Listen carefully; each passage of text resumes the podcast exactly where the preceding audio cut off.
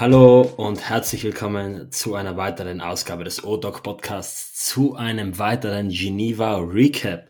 Mein Name ist Raphael, aka Timer Raff, und ich bin hier heute mit dem Simon von Warner Watchers, unserem Stammgast, wenn es um Themen wie Auktionen, Lot Preview oder eben auch Geneva Recaps geht. Und wir waren ja so ein bisschen, ja, ein bisschen äh, zurückhaltender, was das Thema Auction Previews anbelangte in letzter Zeit. Äh, aber desto, also nichtsdestotrotz gibt's jetzt den klassischen Geneva Auction Recap. Und äh, ich kann schon mal vorwegnehmen, das ist dieses Mal nicht nur Auction Recap, denn wir hatten noch mal ein bisschen mehr vor in Genf.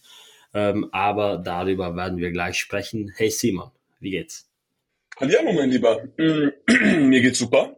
Ähm, ich bin froh, dass wir es jetzt geschafft haben, uns zu treffen. Das war ja nicht ganz so einfach, äh, das die Woche zu koordinieren oder uns online zu treffen. Und jetzt macht's mir äh, hoffentlich riesigen Spaß, wie immer, äh, so ein bisschen ja, durch unser Programm zu gehen, was wir in Genf erlebt haben, äh, natürlich auch mal wieder über unsere Toplots zu reden ähm, und auch einfach mal einen entspannten Watchtag zu halten. Ja, genau, da stimme ich dir zu. Ähm, entspannter Watchdog ist ein gutes Stichwort. Also unsere Auction Review Talks, die sind ja auch immer von einer gemütlichen Natur und genauso werden wir es heute auch halten. Wobei ich sagen musste, ich hatte bis gerade eben ziemlich Stress. Ähm, das können wir jetzt auch gleich schon im Audio Risk Check einbauen, denn ich habe gerade eine neue Uhr bekommen, also wirklich gerade vor wenigen Minuten. Und äh, ich habe jetzt gerade noch bei der Anmoderation das Band fertig gekürzt. Äh, ja, und ich fange mal an. Ich habe mir ähm, eine Pascha gekauft. Ich habe ja vor einigen Jahren schon mal eine Pascha äh, für meine Mutter gekauft. Deswegen, weil sie meine damalige beste Freundin äh, immer getragen hat und ich fand die extrem schön, also echt eine coole Uhr. Und ja, meine Mutter hatte die dann nur sporadisch an und deswegen konnte ich mir die, die eigentlich immer äh, ja, unter den Nagel reißen. Das hat sich allerdings geändert. Die ist jetzt eigentlich nonstop an ihrem Handgelenk und deswegen habe ich irgendwie gesagt, ich brauche halt noch mal eine Pascha C, weil es einfach ja ein komplett alltagstaugliches, äh, schönes Cartier-Modell ist, mit dem man alles machen kann, das mir optisch auch gut gefällt. Und ich war so ein bisschen auf der Suche nach einem schwarzen Modell und ähm, habe dann eine gefunden, die war allerdings zustandstechnisch nicht so der Hit äh, und ich habe jetzt tatsächlich bisschen, ein bisschen Glück äh, nochmal eine auftreiben können, und zwar eine ungetragene aus ähm, dem Jahr 2005. Und das Coole dabei, die wurde tatsächlich in London in der Bond Street verkauft. Die hat dementsprechend auch äh, andere Papiere aus der Bond Street mit dem äh, ja, Colin Cartier Logo auch drauf und dem Stempel der Bond Street, was ich persönlich äh, sehr, sehr cool finde, weil wir auch äh, vor wenigen Wochen ja da waren. Ähm, und die wurde, sehe ich gerade, sogar äh, ja, nochmal äh, kontrolliert. Und ja, das ist die die ich jetzt trage. Wie sieht es bei dir aus? Ja, total geil. Ich bin da äh, prinzipiell auch voll bei dir. Also ich finde, ich meine, ähm, dass ich äh, mittlerweile mir das Einstiegspreissegment bei Cartier so ein bisschen zu eigen gemacht habe, da haben wir ja schon oftmals drüber geredet. Ähm, und ich finde, die Pascha ist da eine Uhr, die noch total irgendwie unbeliebt ist. Und ich kann mir das gar nicht so ganz erklären, weil eigentlich, wie du gerade sagtest, tickt sie ja schon all the boxes. Ich meine, sie ist sehr alltagstauglich durch die verschraubte Krone, meiner Meinung nach sogar noch ein ganzes Stück alltagstauglicher ähm, als zum Beispiel eine Santos. Ähm, Geschmackssache ist es, das muss man schon so sagen, aber es ist ja auch eine Ikone. Also es ist jetzt nicht so, als sei die, sei die Pascha irgendwie eine Uhr, die keinen Menschen interessiert, sondern es ist schon auch eine Style-Ikone der Marke Cartier. Ähm, und ich, ich bin da, ich bin da wie gesagt komplett bei dir. Meine letzte Pascha ist tatsächlich schon ein bisschen was her, aber da freue ich mich riesig drüber im, im kommenden Drop. An der Stelle wieder schamlose Eigenwerbung. Äh, wird auch mal wieder eine dabei sein. Insofern fühle ich auch deine Begeisterung gerade so ein ganz klein wenig. Weil ich sagen muss, auch bei mir war es so, nachdem ich jetzt äh, nach über einem Jahr mal wieder oder fast einem Jahr mal wieder eine ans Handgelenk legen durfte, hat's mich äh, echt umgehauen, was das für eine geile Uhr ist. Aber äh, äh, genug des Ganzen, reden wir mal über mein Handgelenk. Und ähm, mit reden wir mal über mein Handgelenk, meine ich, reden wir mal besser nicht über mein Handgelenk. Ich trage eine sehr, sehr besondere Cartier Santos. Du weißt, welches ist, Graf. Über die ich aber noch nicht allzu viel erzählen möchte. Ähm, es ist ein sehr besonderes Goldmodell, sagen wir mal so viel. Sie ist Social Media mäßig auch schon zu sehen gewesen, allerdings wirklich nur im Hintergrund. Und ähm, ich freue mich sehr darüber, die euch in den nächsten, ja, ich sag mal so zwei, drei Wochen präsentieren zu dürfen, weil das ist schon was, was wir so erst sehr, sehr selten gesehen haben.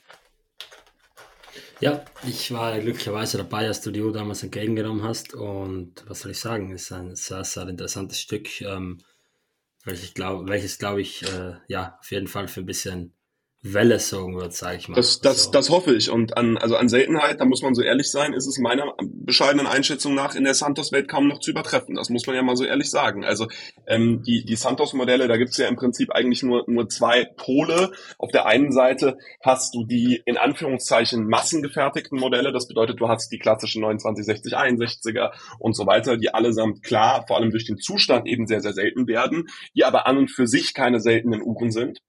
Ähm, und dann hast du den kompletten Gegenpol. Also dann hast du vielleicht noch so eine kleine Zwischen, äh, Zwischen, ja, äh, ähm, Kategorie, die etwas seltenere Ziffernblätter heißt das Ghost Dial und das Burgundy Dial. Ähm, und dann hast du diese super seltenen, fast schon unique Pieces, ist es in dem Fall nicht, aber ähm, wir beide kennen ja doch das ein oder andere Piece unique und ich bin mal ganz ehrlich, ich finde, die, die ich jetzt hier trage, ist nicht allzu weit von der Glorie dieser eben besprochenen Piece uniques weg. Äh, wahnsinnig selten, so viel kann ich sagen. Ich weiß von fünf auf der Welt, es wird mehr geben, aber ich weiß von fünf und keine dieser Uhren selbstverständlich ist gerade verfügbar. Also das ist schon für mich was ganz Besonderes gewesen und hat mich als Santos-Liebhaber, Sammler und Händler ehrlich gesagt auch so ein bisschen geadelt Vorbild, die Uhr äh, kaufen zu dürfen. Aber genug mit dem Audio Wrist Check. Lass uns anfangen, über Genf zu reden, mein Lieber. Ja, genau. Ähm, Anfahrt, Anfahrt, an, äh, an, an Anfahrt nach Genf war ja bei uns beiden dieses Mal so ein bisschen Abenteuer, würde ich mal behaupten. Also ähm, wir hatten ja massig Schienenersatzverkehr und so weiter, äh, weil irgendwie am Arlbergtunnel was repariert werden musste, so in die Richtung. Und äh, bei euch lief es ja auch nicht gerade besser, oder? Nee, bei uns hat sich äh, ein LKW äh, kurz vor Freiburg spontan dazu entschieden, äh, mal quer auf der LKW, äh, auf der auf der Autobahn zu parken. Hat natürlich auch nur so moderat Spaß gemacht. Ähm, hat unsere Anfahrt dann von, ähm, ich glaube, geplante Ankunftszeit 17.20 Uhr auf etwa 20.30 Uhr verschoben. Das war nervig. Ähm, vor allem, weil ich eben nochmal zu, zu der Uhr ähm, geplant hatte, an dem Tag die Uhr ähm, zu sozusagen zu bekommen. Und ähm, das hat mich dann natürlich schon im Auto sehr gestresst. Ich glaube, meine Beifahrer haben das auch oder Mitfahrer haben das auch gemerkt. Aber naja, wir sind gut angekommen. Wir haben uns auch am Abend direkt noch getroffen und ähm, ich konnte die Uhr auch direkt holen in einer äh, ganz total geil. So kriegt man auch echt die besten Uhren. Schön im, im Pub, in der, in der Brasserie war es, glaube ich, kein Pub, äh, am Bahnhof am Kronauer in Genf getroffen. Äh, so, so müssen geile Uhren übergeben werden. Fand ich total cool. Ähm, naja, und dann, wie gesagt, klassisches Programm. Wir waren noch äh, beim Buvette de Pain und oder de Bar, glaube ich. Und Freitag ging es dann ja schon mit einem äh, ganz besonderen Event los, ganz früh, nicht wahr? Ja, genau. Freitagvormittag äh, war es im Endeffekt so, dass wir uns kurz bei Christie's getroffen haben. Ähm, ja, ein bisschen Lot-Viewing schon mal so ein bisschen anzufangen. Aber wir hatten was äh, vor, das ganz spontan geplant wurde. Und zwar hat sich Andrea Casalegno, also AM Casa, bei mir gemeldet und er meinte, hey, du, äh, wie sieht's aus? Kommst du am Freitag mit zu Waschsalon? Äh, also die haben eine Boutique, also eine, eine Boutique, eine, eine Boutique, ähm, ja. Eine Manufakturführung haben die geplant und äh, da dachte ich mir, meine Güte, ich war noch nie in einer, in einer Manufaktur, das äh, lasse ich mir natürlich nicht entgehen. Und ja, dann war es so, dass wir am Freitag Nachmittag, äh, relativ äh, gleich äh, am frühen Nachmittag, eben aufgebrochen sind zu Waschenon, das ist nicht weit von Genf, und haben uns dort die Manufaktur angeschaut. Ganz genau. Ähm, ich war ja auch eingeladen, ähm, dank einiger guter Freunde, unter anderem auch dem äh, Andrea. Ähm, ich habe ja anders als du schon einige äh, so Fak Fak Factory, also Fakultäts, nee, Factory-Führung, äh, da kommt man manchmal durcheinander gemacht. Ähm, auch nichts Wildes, aber ich habe mir doch schon die eine oder andere angeschaut und ich muss sagen, ähm, ich weiß nicht genau, woran es liegt. Ist das der Prestige von Vacheron? Ist es die Tatsache, dass es direkt in Genf war, was natürlich mit einem immensen Erbe einhergeht? Ist es das relativ neu gebaute, äh, der relativ neu gebaute Campus, den sie da haben? Auf jeden Fall war ich wirklich hin und weg von dem Ganzen, von der Führung, von dem Programm, aber natürlich vor allem auch von dem, von dem Campus itself. Also das war schon wirklich, wirklich atemberaubend. Ähm, halt alles total neu und modern, aber ohne irgendwie ähm, das, das Erbe zu vernachlässigen und historische Modelle überall sichtbar, historische Werke, Werksteile und so weiter.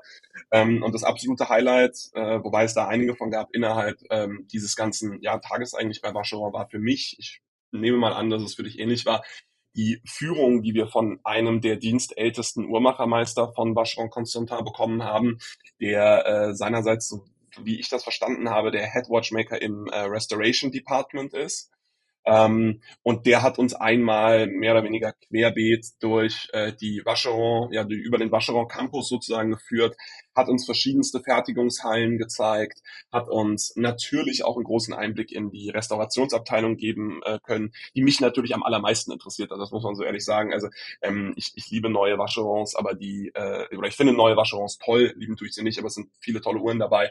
Ähm, aber ich muss sagen, äh, da natürlich einen Blick in die Restaurationsabteilung werfen zu können, war für mich das, das Allergrößte. Da waren historische Modelle zu sehen, da waren, da, da wurden, wurden wir quasi einmal komplett durch den Prozess einer Restauration bei Vacheron geführt. Das hat mich schon äh, nachhaltig beeindruckt und da merkt man halt, wo halt der Unterschied zwischen zum Beispiel Vacheron, einer doch eher kleinen, eher boutique-esken Marke und halt einer Marke wie beispielsweise jetzt irgendwie Rolex oder sowas ist. Also das war schon noch sehr viel Handarbeit, sehr viele Uhrmacher, die auch sehr viele Schritte wirklich selbst gemacht haben. Natürlich spielen da auch Maschinen eine Rolle, aber es war schon noch nach heutigen Maßstäben, finde ich, recht viel Handarbeit dabei. Äh, natürlich erst recht in der Restauration. Ja, ich war auch ziemlich ähm, fasziniert davon. Das war ja, wie gesagt, meine erste Boutique. Ich habe es heute mit der Boutique. Das war meine erste Manufakturführung.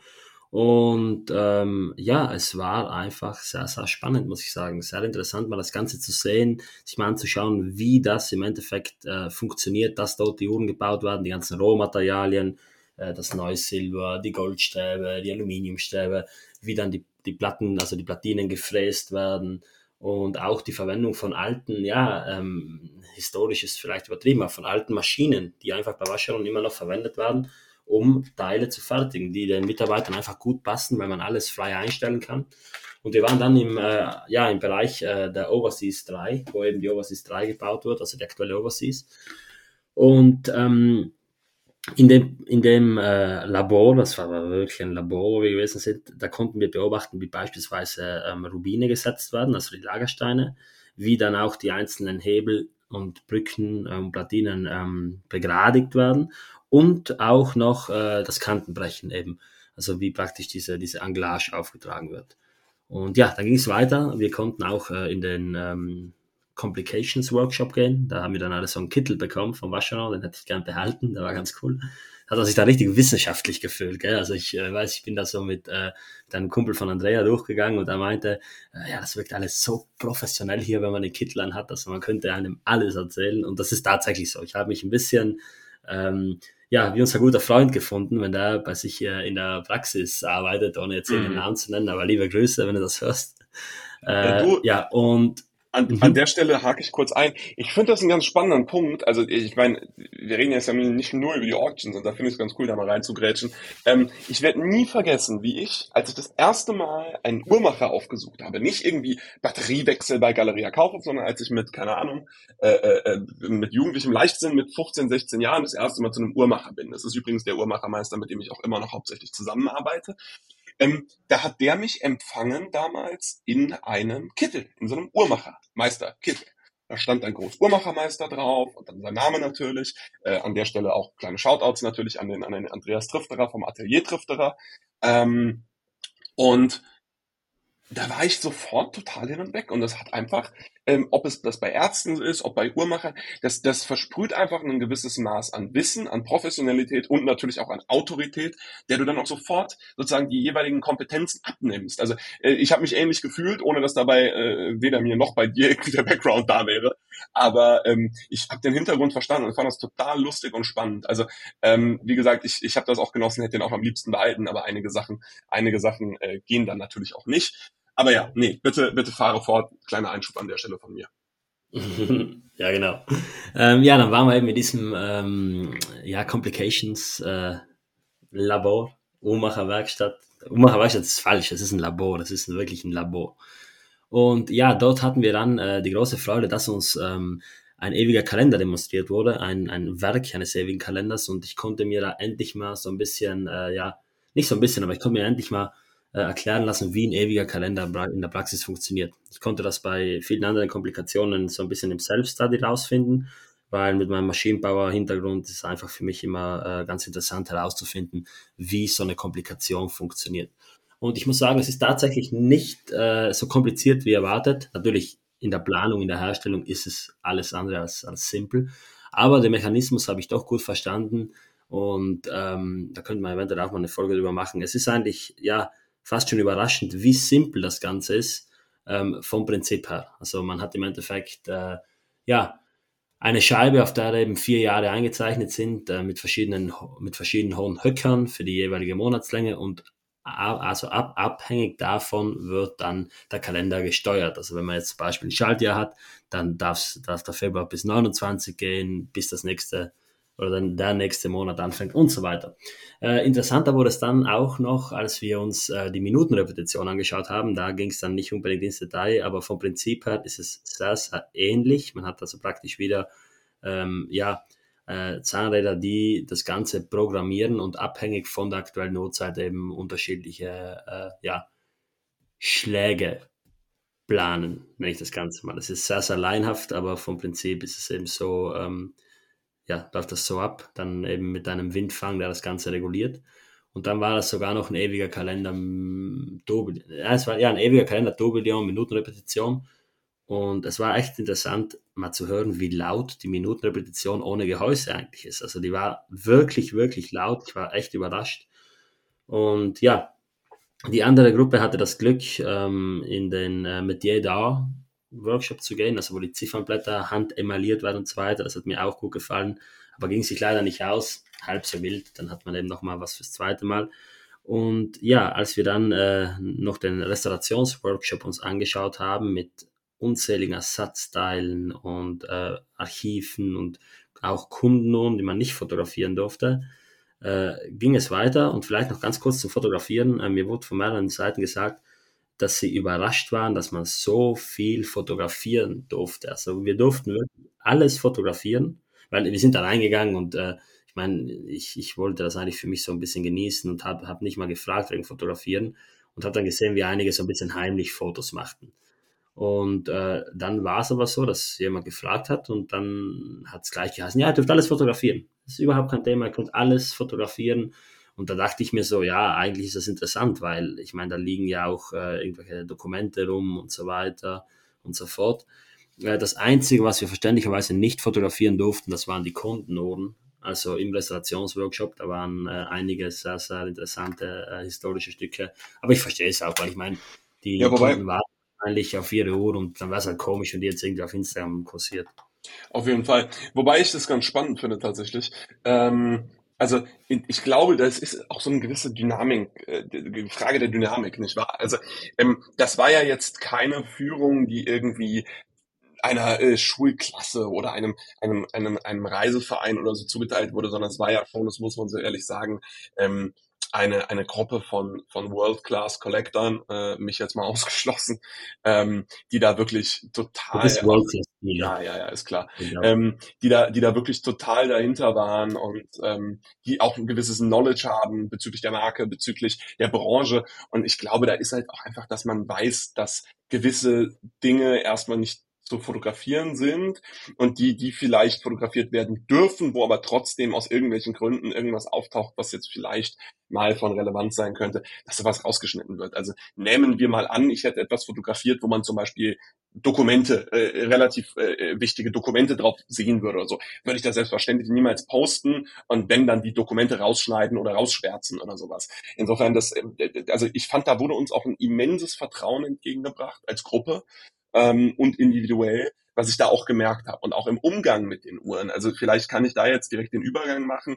Das Event wurde dann äh, sozusagen beendet und aus, äh, aus wurde dann, also ja, ihr versteht, was ich meine, äh, lief dann so hintenrum langsam aus, ähm, in einer, in einem, ja, Konferenzraum sozusagen, aber ein wunder, wunderschöner von Vacheron, in dem uns dann eine äh, von Vacheron gestellte Auswahl an äh, historischen Uhren gezeigt wurde. Und auch da war es so, natürlich waren Angestellte von Vacheron Constantin im Raum, die uns das erklärt haben, die mit uns geredet haben, aber ich hatte zu keiner Zeit das Gefühl, dass die sich irgendwie Sorgen machen, ob es jetzt um die Bedienbarkeit und die Bedienung der Uhren geht, den Umgang mit den Uhren, geschweige denn, dass da irgendeine Uhr wegkommen würde. Also ähm, einmal, ich glaube, da stand ein Security im Raum, der hat den Rest der Zeit aber dann auch vor der Tür gewartet. Also es war ein super angenehmes Gefühl und es wurde riesiges Vertrauen auch mit den Uhren entgegengebracht und das hat sich da auch durchgezogen. Und ich muss echt sagen, also ich war danach wirklich komplett hin und weg und ähm, sowas habe ich lange nicht erlebt und ich könnte mir vorstellen, dass ich sowas auch äh, lange nicht erleben werde. Ähm,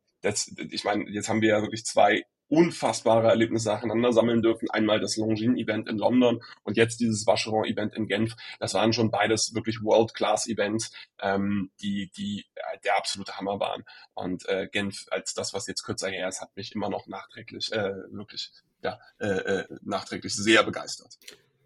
Ja, man sieht schon, das ganze äh, Genf-Ding von uns, das ändert sich ja sehr stark. Also ich war ja sehr froh, als ich äh, damals äh, letzten Mai mit dir unterwegs war und äh, wir dann abends ja mit äh, sehr, sehr vielen Leuten schon unterwegs waren, weil ich dachte mir, ja, wir sind halt wir beide so ein bisschen, wir schauen uns so und gehen dann wieder.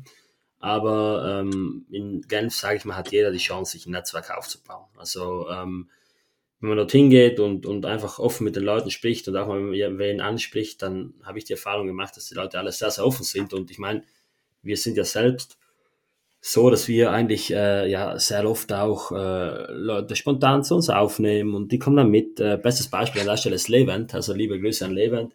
Das ist auch ein Zuhörer vom Motork. Äh, da kam zu mir ran bei Philips letzten Mai, Nein, letzten Ich glaube, es war im November, genau. Ja, und äh, da kam ran und meinte, hey, äh, auf Schweizerdeutsch, du bist brav. so eine Und ja, dann sind wir sogar beim zweiten Mal Genf äh, eigentlich die ganze Zeit miteinander unterwegs gewesen. Und äh, an der Stelle auch mal liebe Grüße an äh, Emanuel, der jetzt eben auch äh, in, in Genf äh, zu uns rankam. Sehr, äh, ja, sehr, sehr sympathischer Mensch, auch aus der Udog-Community mit einer wunderschönen Ellipse, die er am Handgelenk hatte. Und ja, dementsprechend, also es ist schon sehr, sehr äh, cool, was da in Genf immer abgeht. Und ich hatte dieses Mal ja auch einen Kumpel von mir mit.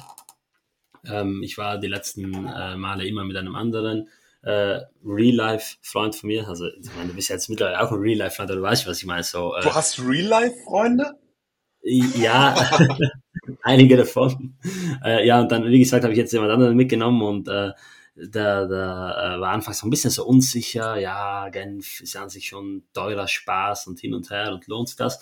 Und der war hin und weg. Also der war wirklich hin und weg. Das ist auch so ein, äh, ja, ist ein Uhrenliebhaber, hat auch eine, eine sehr, sehr spezielle Sammlung, aber macht das nur für sich allein. Und jetzt ähm, war er wirklich hin und weg, mal zu sehen, wie das Ganze da abgeht. Und ja, das ist einfach, also Genf, ich bleib dabei, ist immer noch die beste Art und Weise, wenn es darum geht, Uhren zu erleben. Da kann mir niemand was anderes sagen. Natürlich, du kannst jetzt sagen, du kaufst eine Uhr und du erlebst die bei dir im Wohnzimmer für dich alleine. Da kann ich jetzt nichts dagegen sagen. Aber man muss einfach sagen, dass Genf äh, vom Austausch und so weiter einfach äh, ja die Benchmark ist. Ich war noch nie bei der Watches and Wonders. Ich weiß auch nicht, wie es dort zugeht. Äh, wahrscheinlich werde ich immer Bild dort sein. Aber ich muss sagen, äh, dass das Auktionswochenende ist für mich einfach immer, ja, das ist äh, Watch Wonderland.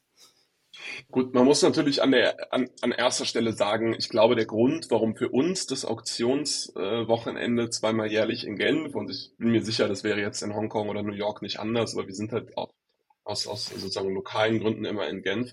Ähm, das ist für uns halt natürlich deswegen so eine Benchmark, ähm, weil wir einfach Vintage-Fans sind. Also ich kenne ganz, ganz viele Leute, die kein Interesse an Vintage-Uhren haben und die sagen, was wollt ihr da eigentlich? Den ganzen Tag alte Uhren befummeln, so in etwa. Ja, aber gib denen ein bisschen Zeit. Gib den ja, nein, nein, nein, bin ich, bin ich ganz bei dir. Bin ich ganz bei dir. Die meisten, Zeit. ja, klar, die meisten Leute, die mit neuen Uhren anfangen, wechseln irgendwann zu Vintage-Uhren, das wissen wir ja. Aber ähm, ganz viele Leute können damit nichts anfangen und die schielen das ganze Jahr, oh, Watches and Wonders und dann irgendwie heute äh, Abend ist ja, glaube ich, äh, GPHG und so also Grand Prix d'Horologie. Das, all diese Geschichten sind für halt Neuuhrensammler so das Ding, für die Vintage-Uhren-Fans und Sammler und Händler natürlich ist halt, sind halt vor allem die Auktionen in Genf das große Ding. Und ich war jetzt noch nie in New York oder Hongkong bei den Auktionen, aber ähm, ich habe mir sagen lassen, dass es da auch nicht ganz so wild ist, weil natürlich schon immer noch eine gewisse Vorherrschaft des europäischen Marktes oder ja, doch würde ich schon so formulieren, in der Uhrenbranche besteht. Einige der größten Händler und so sitzen hier und die versammeln sich dann natürlich in Genf. Außerdem ist natürlich auch Genf einfach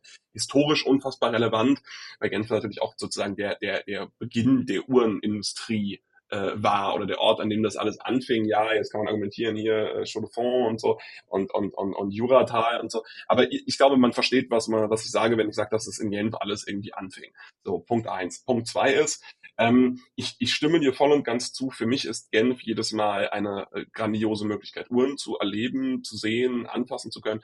Gleichzeitig ist für mich Genf aber mittlerweile auch einfach so, dass, dass, dass die zwei Wochenenden im Jahr, wo du halt Freunde, die du allein schon aus, aus nochmal aus, aus Gründen der Ortsgebundenheit kaum sehen kannst, triffst, für ganz viele Freunde, die ich quasi nur in Genf treffe, zweimal im Jahr. Allein deswegen fahre ich da schon hin. Und dann muss man natürlich noch die Komponente sehen, dass ich natürlich als Händler in Genf auch immer ein ähm, äh, berechtigtes Geschäftsinteresse habe. Äh, nicht zuletzt, also gar nicht unbedingt wegen der Auktionen. Also äh, das, das, das ist ja nicht meine Preiskategorie und auch ehrlich gesagt in der Regel nicht so ganz meine Uhren, ähm, sondern viel eher wegen naja, wegen, wegen den Networking-Möglichkeiten. Also jetzt äh, habe ich in, in Folge der Genf-Auktion, ich glaube, vier oder fünf Uhren verkaufen können, weil ich da äh, Deals sozusagen festgemacht habe in Genf oder Deals vorbereitet habe in Genf, die dann alle im Nachhinein sozusagen über den Ladentisch gingen.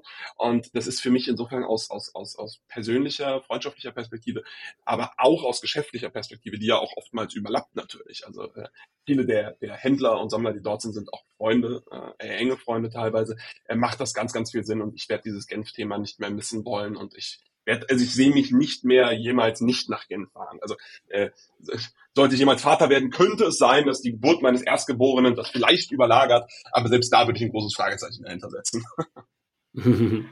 ja, äh, wie gesagt, es ist äh, immer ein Erlebnis und ich kann jedem nur raten, mal nach Genf zu fahren, ja. sich die Aktionswoche anzuschauen. Ähm, auf, auf jeden Fall. Das so. ist einfach der Wahnsinn. Aber wir, wir, müssen genau. weitermachen, ja. Genau, ich, ich würde direkt, äh, wenn wir schon bei Wahnsinn, Genf und wie auch immer waren, äh, auf den turbulenten Samstag zu sprechen kommen. Ich glaube, es ist erstmal irrelevant, was da auktionstechnisch passiert ist. Da wollen wir ja später noch drüber reden. Ähm, ich mhm. würde gerne, und äh, ich bin mir sicher, dass du da auch gerne äh, drüber reden möchtest, über den Samstagabend reden. Erzähl den Leuten doch mal, was da los war. Ich würde gerne vor dem Sam Samstagabend noch ein bisschen über den Samstag generell reden. Das war für mich ein sehr, sehr schlimmer Tag. Also sehr, sehr schlimm ist übertrieben. Aber wir reden jetzt gleich über ein Event, über ein Event, wo ich äh, die große Freude und Ehre hatte, äh, Moderator zu sein. Und ähm, ja, ich, ich mache sowas saugern. Ich lieb's, so Public Speaking und so weiter. Äh, da gibt's halt allerdings so eine kleine Spaßbremse, die aufkommen könnte. Äh, und die ist aufgekommen. Ich hatte keine Stimme mehr. Ich habe tatsächlich meine Stimme verloren. Und es war im Endeffekt so oder eben so. Also ich hatte keine Stimme mehr. Ich hatte irgendwie gefühlt äh, ja noch zwölf Stunden Zeit äh, am Abend äh, vor, vor 150 Leuten äh, zu moderieren äh, und hatte keine Stimme. Was habe ich gemacht? Ich habe mich äh, eigentlich nonstop ja mit mit Tee betrunken die ganze Zeit. Habe zum ersten Mal Tee mit Milch probiert. Auf jeden Fall Empfehlung ist raus, ist sehr sehr lecker. Und ja, dann ähm, waren wir bei Philips, äh, Usual Procedure, Uhren angeschaut, äh, kurz auch mit Herrn Bartsch gesprochen, was immer ganz cool ist. Äh, danach ging's ins, ins Loti, ins Restaurant zum Essen und dann ging's auch schon wieder zurück, denn wir mussten ins ähm, Polo Marco, in eine, ja, in eine Marketingagentur, die eben auch eine Kunstausstellung äh, als, als Headquarters hat. Denn in diesem Raum würde oder wird, wurde an diesem Abend das zweite Casa-Event abgehalten. Und äh, Simon, wir beide waren ja schon beim ersten Casa-Event. Das war damals in Mailand in Kollaboration mit dem ähm, Uhrenboxhersteller Wolf, wo Andrea sein erstes Event gefeiert hat. Und es wurde Zeit fürs nächste. Und Andrea hat mich da schon vor einigen Monaten angerufen und meinte, hey, ich hätte gern, dass du das Event moderierst. Wir haben einen Panel-Talk. Und ich war natürlich hin und weg. Das habe ich liebend gern gemacht. Ja, und äh, ich lasse dich jetzt mal ein bisschen weitersprechen. Ich äh, greife dann noch, danach das ganze Thema nochmal auf, aber gib mal so ein bisschen deine Eindrücke. Ach, naja, äh, du, ich, ich finde es ganz spannend. So große Eindrücke muss man da gar nicht beschreiben. Es war äh, im weitesten Sinne genau das, was man sich vorgestellt hat. Es war ein riesiges äh, Uhren-Get-Together in Genf während der Auktionswochen, entsprechend auch mit äh, etwaigen Sammler- und Händlergrößen vor Ort, ähm, das sozusagen angeführt wurde. Das war bei weitem nicht der Main Part, vielleicht das Main Event, aber bei weitem nicht der Main Part des Abends von einer äh, kurzen Podiumsdiskussion, die wir mit äh, drei weiteren Freunden abgehalten haben. Ähm, ich fand's sehr, sehr spannend, ähm, dabei gewesen sein zu dürfen. Ich fand sehr, sehr spannend, auch äh, als Mitredner dabei gewesen sein zu dürfen. Ähm, ich muss sagen, ich der Ehrlichkeit halber, äh, ich finde, Selbstkritik ist immer wichtig. Man hätte, wir hätten das, äh, ganz bewusst äh, weise ich da auf mich hin, ich hätte, wir hätten das vielleicht ein bisschen besser vorher absprechen können. Also ich finde, ähm, einige, ja, weil man ist ja immer am selbstkritischsten äh, oder am kritischsten sich selbst gegenüber, einige Faktoren hätte man besser machen können, da bin ich mir sicher. Ähm, ich fand aber dafür, dass es das erste äh, Event der Art war, wo eben auch so eine Podiumsdiskussion stattfand, fand ich sehr, sehr gut gelungen. Es war ein tolles Event in einer tollen Location mit tollen Gästen und tollen äh, Mitrednern, mit unter anderem mit Santi, ähm, dann dem Charlie Foxhall von Sotheby's, äh, und natürlich Andrea und dir als Moderator und natürlich auch yours truly mir. Ähm, wir haben über, hilf mir mal gerade, Watch Collecting in the Digital Age and its Financial Impact geredet. Äh, war ganz spannend. Äh, ich hätte gerne noch einige äh, Punkte gemacht und noch über einige Punkte gesprochen, aber wie es so ist, man muss natürlich auch die Zuschauerbindung so ein bisschen im Auge behalten. Und irgendwann wollen die Leute auch nicht weiter da rumsitzen, sondern auch mal anfangen, sich zu betrinken. Und zwar mit Recht. Und so haben wir dann, glaube ich, nach ungefähr einer Stunde 10, Stunde 15 äh, die Podiumsdiskussion beendet und dann sozusagen den, den Fun-Part, den Networking-Part des abends eingeläutet. Ja, genau. Also Selbstkritik ist ein wichtiges Stichpunkt, also wichtiges Stichwort. Ähm, für mich war es leider so, dass ich natürlich im Vorhinein ähm, von Andrea mit, mit Hustenbonbons äh, ja, ähm, am Leben gehalten wurde, und Anführungszeichen. Und dann ging es auch los und ich dachte mir, ich, ich will das so oder anders machen. Also ich, ich hätte da jetzt nicht eine Sekunde überlegt, das nicht zu machen. Aber es war natürlich schwierig ähm, und ja, ich musste vor jeder, also immer wenn einer fertig gesprochen hat und ich begann zu reden, habe ich immer kurz so ohne Mikrofon überprüft, ob ich reden kann. Und äh, du hast danach äh, das richtig zu mir gesagt. Das war eigentlich nur psychosomatisch, dass ich durch natürlich auch die gewisse Aufregung äh, mich immer im Ton vergriffen habe, wortwörtlich. Also ich hätte reden können, das klappt, hat auch nachher geklappt, hat vorher geklappt. Aber dann oben am Podium äh, hatte ich dann leider so gut wie gar keine Stimme. Nichtsdestotrotz haben mir die Leute gesagt, dass es ihnen nicht aufgefallen ist, was mich sehr freut.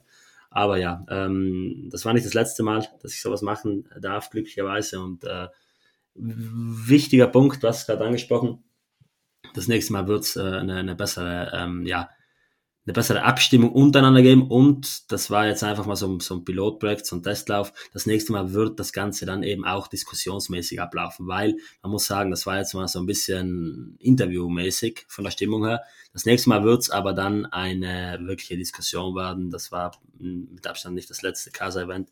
Äh, und ja, ich bin auf jeden Fall froh, dass die da das Vertrauen in mich gesteckt haben. Und äh, ja, man muss dazu sagen, ähm, du hast ja wirklich, äh, also du warst ja in dem Moment die Vertretung, äh, die prominente Vertretung für einen anderen Promi, denn eigentlich hätte ja äh, John Goldberger äh, dabei sein sollen, Nauro Montanari.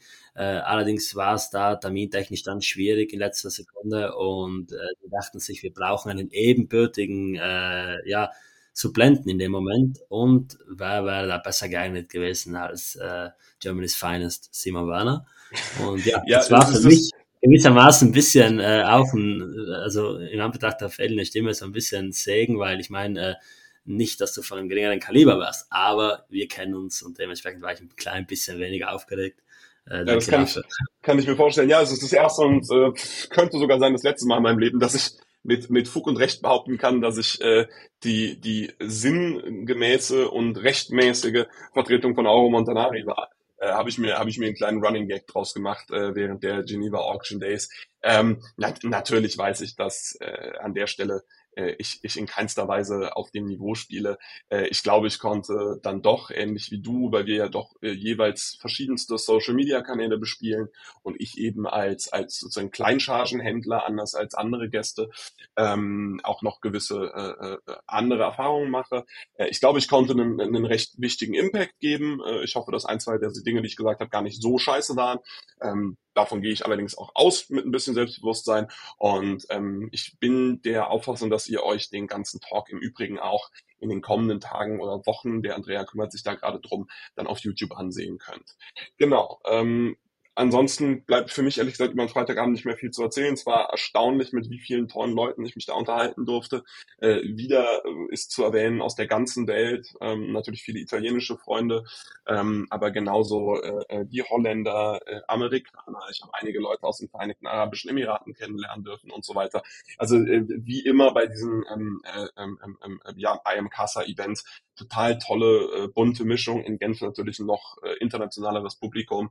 Und man muss auch sagen, ich glaube, es waren in Summe äh, äh sozusagen im Peak 120 oder 130 Gäste. Das ist natürlich auch eine ganz schöne, puh, also das, die muss man auch erstmal voll machen, nicht wahr? Also äh, erstmal muss man 130 Gäste überhaupt zusammenbekommen und dann müssen es auch 130, naja, in sich sinnvolle Gäste sein.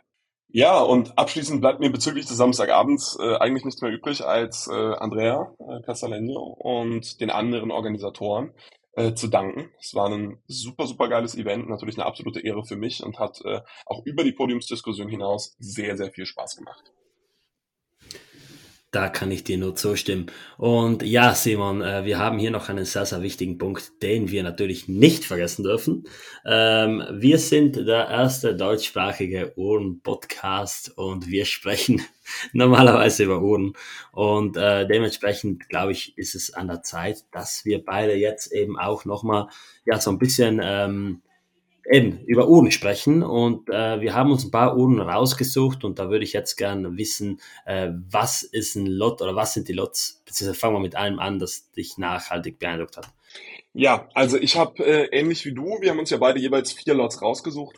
Ähm, ich fange jetzt mal an mit einem super, super ungewöhnlichen Lot, ähm, was jetzt auch keiner erwarten würde. Es geht nämlich nicht einmal um eine Uhr, sondern um eine Uhrenbox. Und zwar ist eine Lange und Söhne Collectors Box bestehend aus einer, ja, also quasi der, der, der Holzbox mit einem schönen Inlay für zwei Uhren versteigert worden bei Philips für gerade einmal, das ist jetzt natürlich ein bisschen gaudy, bei einer Box von wenig in dem Kontext zu reden, aber für gerade einmal 1000 Euro. Und ich habe das ja selten bei Auktionen, dass ich mir denke, scheiße, auf das Ding hätte man mal bieten sollen und entsprechend kaufen sollen. Aber da habe ich mich wirklich geärgert. Nicht, dass ich eine lange in der Sammlung hätte, hoffentlich irgendwann mal, aber der, der, der, der, sozusagen der, der emotionale Wert, so eine Box zu haben, wenn man sich seine erste und dann irgendwann seine zweite lange gekauft hat, ist natürlich schon äh, erstaunlich. Und so eine Box wirst du halt im Zweifel niemals wiederfinden. Ähm, Im schlimmsten Fall musst du halt zwei langes wegen der Box kaufen oder äh, um um es ganz scherzlos zu verpacken, einfach zwei andere Uhren reinmachen. Also das fand ich tatsächlich ähm, extrem spannend und hat mich überrascht, dass die so günstig gegangen ist und war mir wichtig an der Stelle zu erwähnen.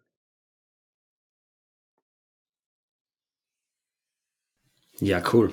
Ähm, ich bin ja generell auch so ein Fan von diesen Boxen und ich weiß, was die teilweise, welche unfassbaren Werte ähm, bringen im Verkauf. Und dementsprechend war das eigentlich schon überraschend. Aber äh, ja, ich wüsste einige Personen, die mit der Box äh, was anfangen hätten können. Äh, liebe Grüße ähm, nach äh, Bayern der, an der Stelle. Ähm, ja, ich mache aber gleich weiter mit äh, meiner Uhr oder meiner ersten Uhr. Und zwar ähm, habe ich mir eine Uhr angeschaut, über die wir hier im Podcast schon mal gesprochen haben. Ich erinnere mich noch ganz genau, ich war damals in Klagenfurt ähm, auf dem Weg nach Hause vom Einkaufen und habe äh, hier O-Doch gehört mit Chris und Lukas und die beiden haben über eine Rolex GMT Master ohne Lünette gesprochen. Und äh, viele von euch wissen wahrscheinlich schon, was es jetzt äh, ja, geben wird. Und zwar ähm, sprechen wir über die Marlon Brando GMT Master. Und ich bin persönlich ein richtiger Kulturbanause, wenn es ums Thema Filme geht. Also ich habe gefühlt gar keine Filme gesehen. Ähm, aber hier äh, die Uhr, die wurde eben im Film Apocalypse Now ähm, getragen. Äh, mir fällt gerade der, ähm, ist das Coppola? Ich glaube Coppola war der äh, Regisseur, aber ich will jetzt kein Blödsinn erzählen. Aber kann sein, ich glaube, mich daran zu erinnern. Ja, und die wurde ja das letzte Mal äh, 2019, glaube ich, verkauft. Oder 2020, also ähm, die war bei Philips und hat dort für 1,95 Millionen US-Dollar den Besitzer gewechselt. Die kam jetzt wieder auf mit Christie's und wir beide haben ja schon darüber gesprochen. Also du hast damals gesagt, entweder die Uhr ähm, geht komplett crazy oder die geht für, keine Ahnung, 800.000 und ist somit so ein bisschen verbrannt. Und sie ging komplett crazy. Also äh, sie wurde jetzt ähm, bei, einem, bei einem Estimate von 1,2 Millionen, welches nachher auf 3,75 bis 6,5 Millionen ähm, abgeändert wurde, das, äh, dazu kommen wir gleich noch, ähm, für 4,582 Millionen Schweizer Franken ähm, ja, verkauft. Und äh, das ist eigentlich ja das Low Estimate ähm, plus die, die Gebühren der Uhr. Also ähm, da gibt's noch ein paar ähm, ja, Sachen, die wir da eben ansprechen müssen, was da bei dieser Quiz-Sektion abging. Aber man sieht, ja, die Uhr hat auf jeden Fall einen äh, weiteren neuen Rekordpreis für sich selbst aufgestellt. Und ja, das ist meine erste Uhr war irgendwie cool. Ich meine, ich habe keinerlei Verbindung zu Marlon Brando, aber es war halt trotzdem cool, so ein bisschen, ja, Filmgeschichte äh, oder halt, ja, Udengeschichte auch kurz mal am Handgelenk tragen zu dürfen beim Latviering. Auf jeden Fall. Also ich ähm, muss sagen, es ist für mich, äh, es ist halt keine Uhr, so in dem Sinne. Bitte nicht falsch verstehen. Natürlich ist eine GMT Master eine sehr valide Uhr, aber ich habe die, die Brandosche GMT anders jetzt als eine Paul Newman Daytona zum Beispiel, wobei der Gedanke hier der gleiche ist, nie als eine klassische Uhr betrachtet. Also für mich ist die Paul Newman Daytona ähnlich wie eine 1675 natürlich eine tolle Uhr, ähm, ist auch in dem Fall sogar eine teurere Uhr, aber bei diesen Uhren, die sind ja entkoppelt vom eigentlichen Wert der Uhr. Da geht es rein um die Provenienz, da geht es rein um die Tatsache, wer war der Vorbesitzer, wie wurde die Uhr von dem Vorbesitzer getragen und gezeigt und wie beliebt ist sozusagen der Vorbesitzer noch in den Augen der Öffentlichkeit. Und ähm, ich finde, in dem Kontext ist das Ergebnis ein sehr, sehr starkes. Ich hätte es mir nicht äh, äh, glauben lassen. Also ich hätte gedacht, dass so eine Uhr äh, länger braucht, um den Markt wieder zu surfacen. Und wenn sie nach so kurzer Zeit den Markt surfaced, sich ganz schön verbrennt. Also die Ehrlichkeit halber, wenn mich einer vorher gefragt hätte, hätte ich gesagt, das Ding geht vielleicht für 1,2, 1,3 inklusive Aufgeld.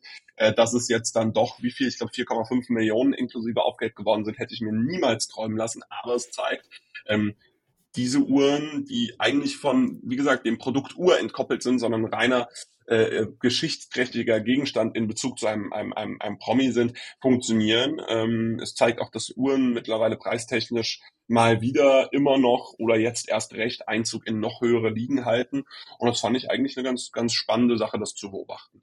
Ähm, ich mache mal direkt mit meinem nächsten Lot weiter und gehe zu einer äh, Cartier, welch ein Wunder, und zwar der Bamboo. Die Bamboo kennen sicherlich ganz, ganz viele von euch von Instagram. Da haben ja doch einige äh, bekannte Händler, Influencer, Sammler, wie auch immer, die Uhr in den letzten Monaten und Jahren ziemlich gepusht. Meiner bescheidenen Meinung nach mit Recht. Das ist eine wahnsinnig seltene Uhr. Ähm, ich habe mal gelesen, sie sei sogar seltener als die Crash. Inwiefern das stimmt, kann ich nicht, kann ich nicht weil kann ich nichts zu sagen, aber es ist auf jeden Fall eine wahnsinnig seltene äh, Cartier-Uhr aus der Paris Collection. Ähm, eigentlich genannt wird sie Croissant und die ist bei Antiquorum jetzt für 40.000 äh, Schweizer Franken plus Aufgeld und damit für exakt 50.000 Schweizer Franken ähm, auf ja äh, unter den Hammer gekommen. Und das muss ich sagen, ist schon sehr sehr spannend, weil es für mich zeigt, ähnlich wie andere Cartier-Ergebnisse, über die wir jetzt gleich noch reden, ähm, dass Cartier auch außerhalb der Crash jetzt Einzug in den Auktionsmarkt hält und auch mit echt ordentlichen Ergebnissen hier aufwartet. Total spannend, total tolle Uhr. Ich kann mir tatsächlich auch vorstellen, wer welche ein, zwei, drei, vier Händler, die in den letzten Wochen und Monaten da äh, irgendwie mit mit sozusagen äh, hausieren gegangen sind, die gekauft haben könnten und ähm, hat mir sehr gut gefallen. Ich ärgere mich, dass ich es nicht geschafft habe, die vor Ort anzuziehen. Ich war kein einziges Mal bei Antiquorum, habe mich richtig geärgert dieses Mal, weil die hatte ich auch noch nie am Handgelenk, aber ich werde, so wie es aussieht, kommende Woche mal die Gelegenheit bekommen, äh, innerhalb der Sammlung eines, eines äh, Bekannten und äh, werde sie dann mal tragen können. Ja, Antiquorum hatte äh, auch wirklich, ja, krasse Stücke. Also ich war dort einige Zeit, Andrea hat ja mit denen zusammengearbeitet und das hatte einige Vorteile für uns und ähm, die hatten unfassbar interessante Uhren. So eine Ulysse Nardin mit ähm, umgekehrtem Automatikwerk, das man nach oben aufklappen kann. Das war so ein bisschen wie eine Mad One in elegant. Super cool. Aber darum soll es nicht gehen. Ähm, es geht um eine andere Uhr, nämlich um eine zweite, die ich mir nicht anschauen äh, konnte oder die ich mir nicht angeschaut habe. Das hat mich ein bisschen geärgert. Aber ja, es geht um eine äh, Cartier ähm, London Uhr und zwar um eine Dice Also die nennt sich Dice, ein Würfel. Und das ist eine sehr, sehr kleine Uhr. Die hat äh, ein 18,5 Millimeter äh, ja, messendes quadratisches Gehäuse mit Vendôme-Lachs und eben fünf Punkte auf dem Ziffernblatt, wie so ein fünf vom, vom Würfel. Und ja, die Uhr ist tatsächlich automatisch. Das wussten viele nicht. Und da ging dann ein Foto rum. Die hat bei 18,5 Millimeter Gehäuse Größe ein Automatikwerk drin. Hätte ich mir nie träumen lassen. Und die Uhr wurde 2014 versteigert bei Christie's äh, für 7500 Schweizer Franken bei einem Estimate von 5 bis 7000, also schon 500 über Estimate. Und genau dieselbe Uhr am selben Band wurde dieses Mal für 138.600 Schweizer Franken versteigert. Also ich glaube, äh, das zeigt, dass Cartier ähm, recht beliebt ist bei den Sammlern, um das einfach mal so zu sagen ja, hatte dieses Mal ein Estimate von 6.000 bis 10.000 Schweizer Franken, der dann auf 20.000 bis 40.000 äh, abgeändert wurde.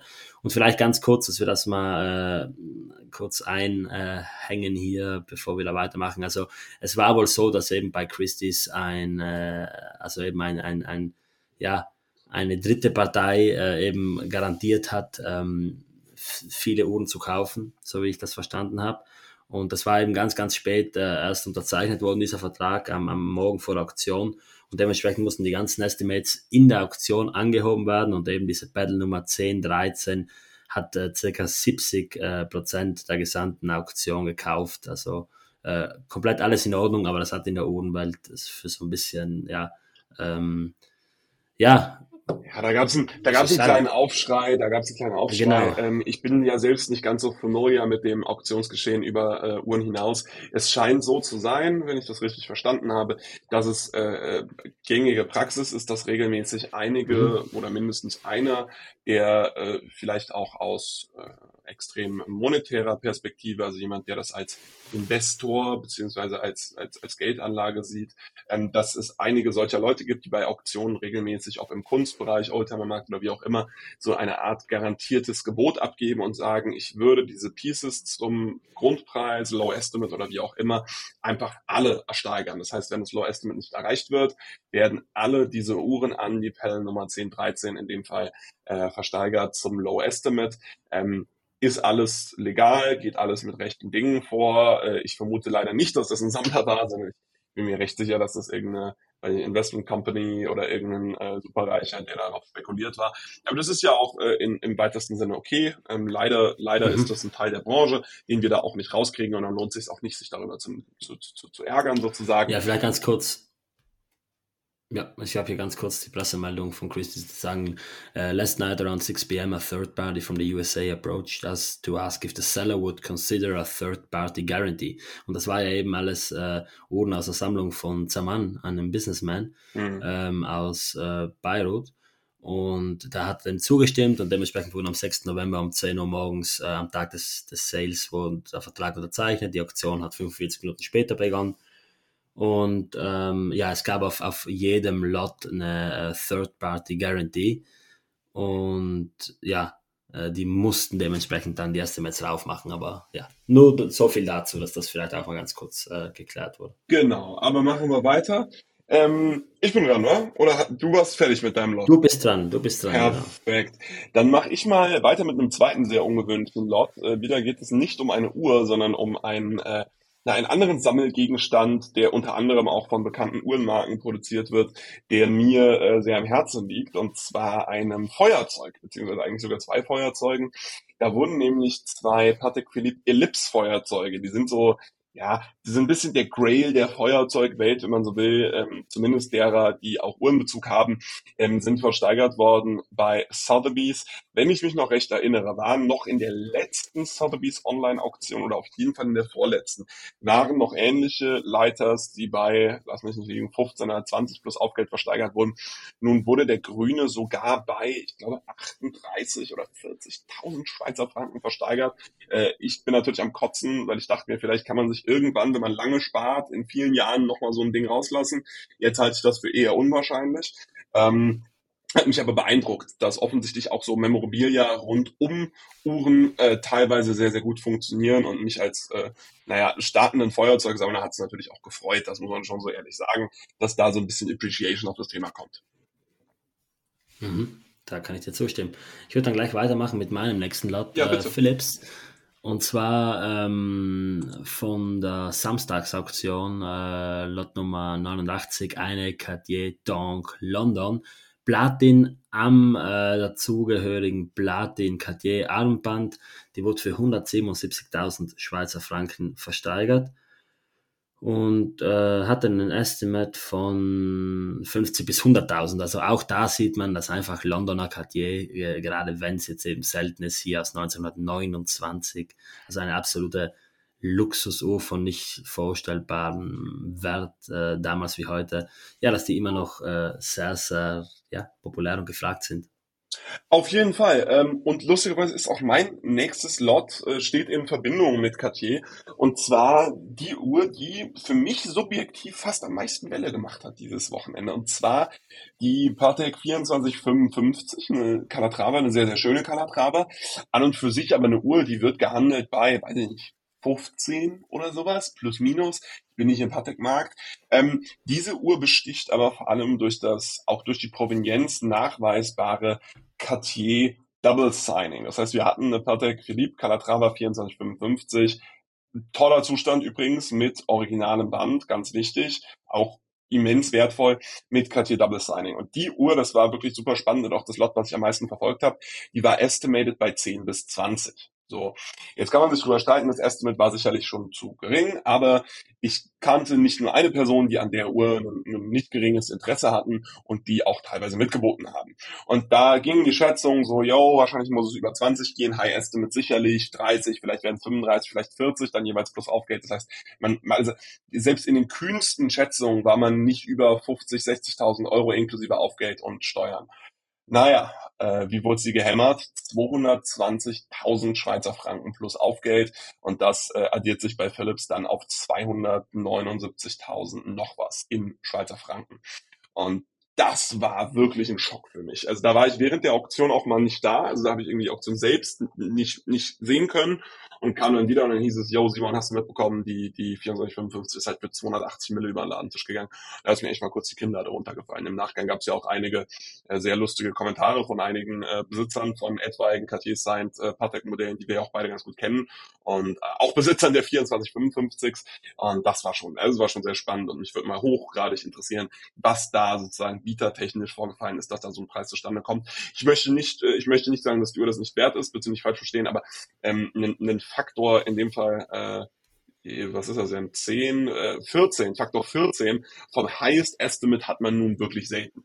Also äh, das, das wäre jetzt wie wenn man die, die Paul Newman irgendwie auf 1,2 bis 1,5 Millionen Schweizer Franken geschätzt hätte. Also das ist schon Wahnsinn. Ja, hatte die auch in der Hand und war überrascht, weil ich meine, der Zustand war jetzt nicht atemberaubend, der war gut, aber nicht atemberaubend. Genau, es war eine solide, eine wirklich, also vom Zustand her einfach eine sehr solide Uhr. Punkt.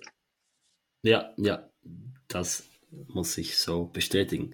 Ja, ähm, ich glaube, ich habe noch eine letzte Uhr, Simon, oder? Ja, hast du. Hast du schon eine Vorahnung, welche das ist? Ich weiß es sogar schon ganz genau und ich ärgere mich bis in den Tod, dass ich die Uhr nicht live gesehen habe. Willst du uns mal so einen kleinen Teaser geben? ich hab's vergessen. Also kannst du mir bitte kurz auf die Sprünge helfen. Ja, Digga, die Collar Patek.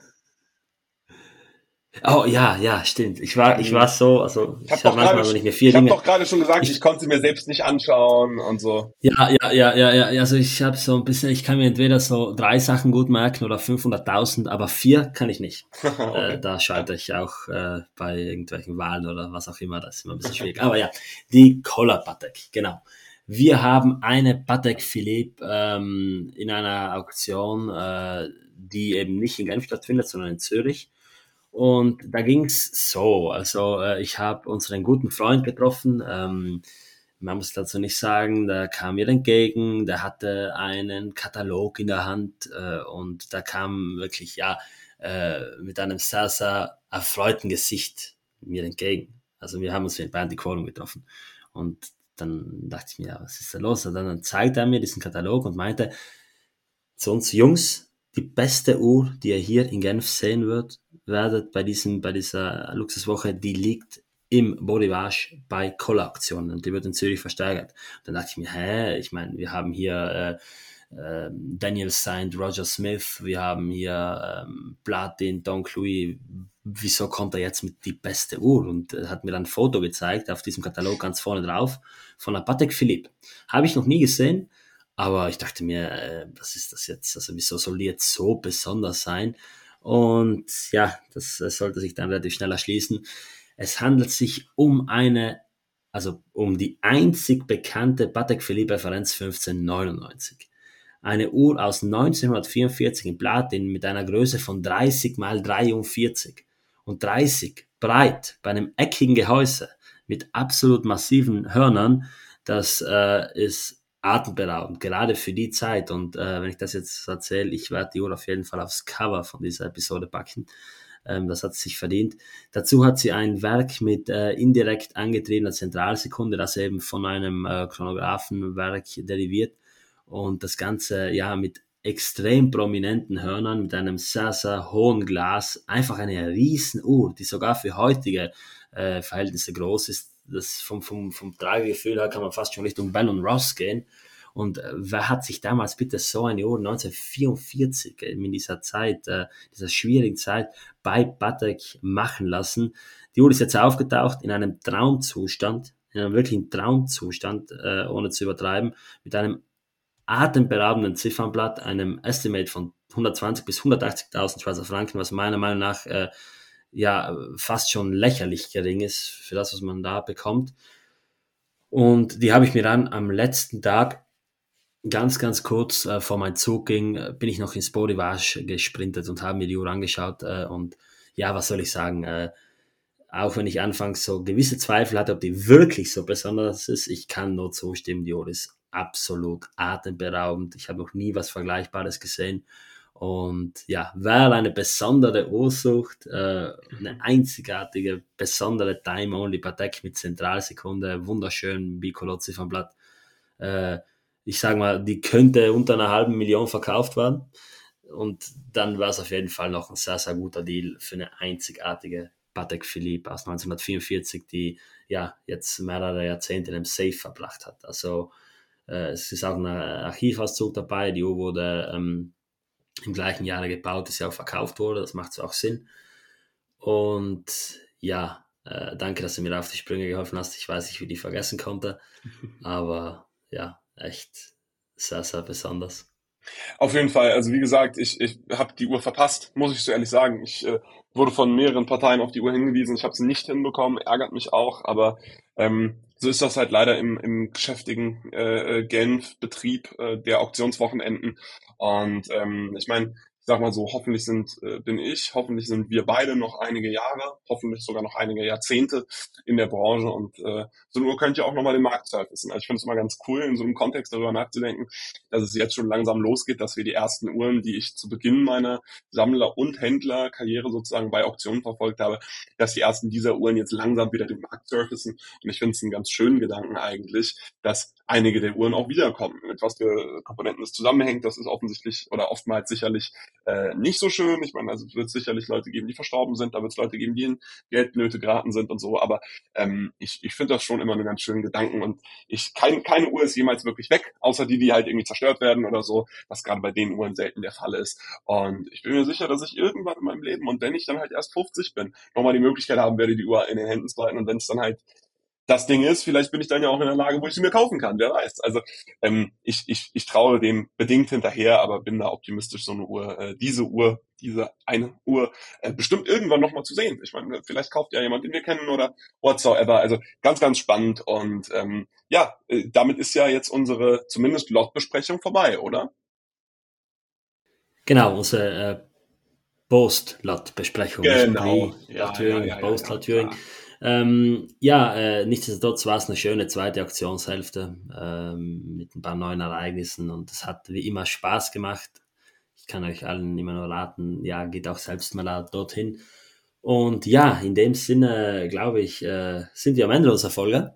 Simon, es hat mir wie immer großen Spaß gemacht. Danke, dass auf dich hier Verlass ist, ähm, dass du eben, ja, die ganze Folge hier fast schon so ein bisschen instrumentiert hast, das muss man auch sagen. Also das war jetzt, äh, da war Simon Werner war hier äh, der, der äh, Regieführende, kann man fast schon sagen, auch beim ganzen Aufbau. Äh, dafür mal danke.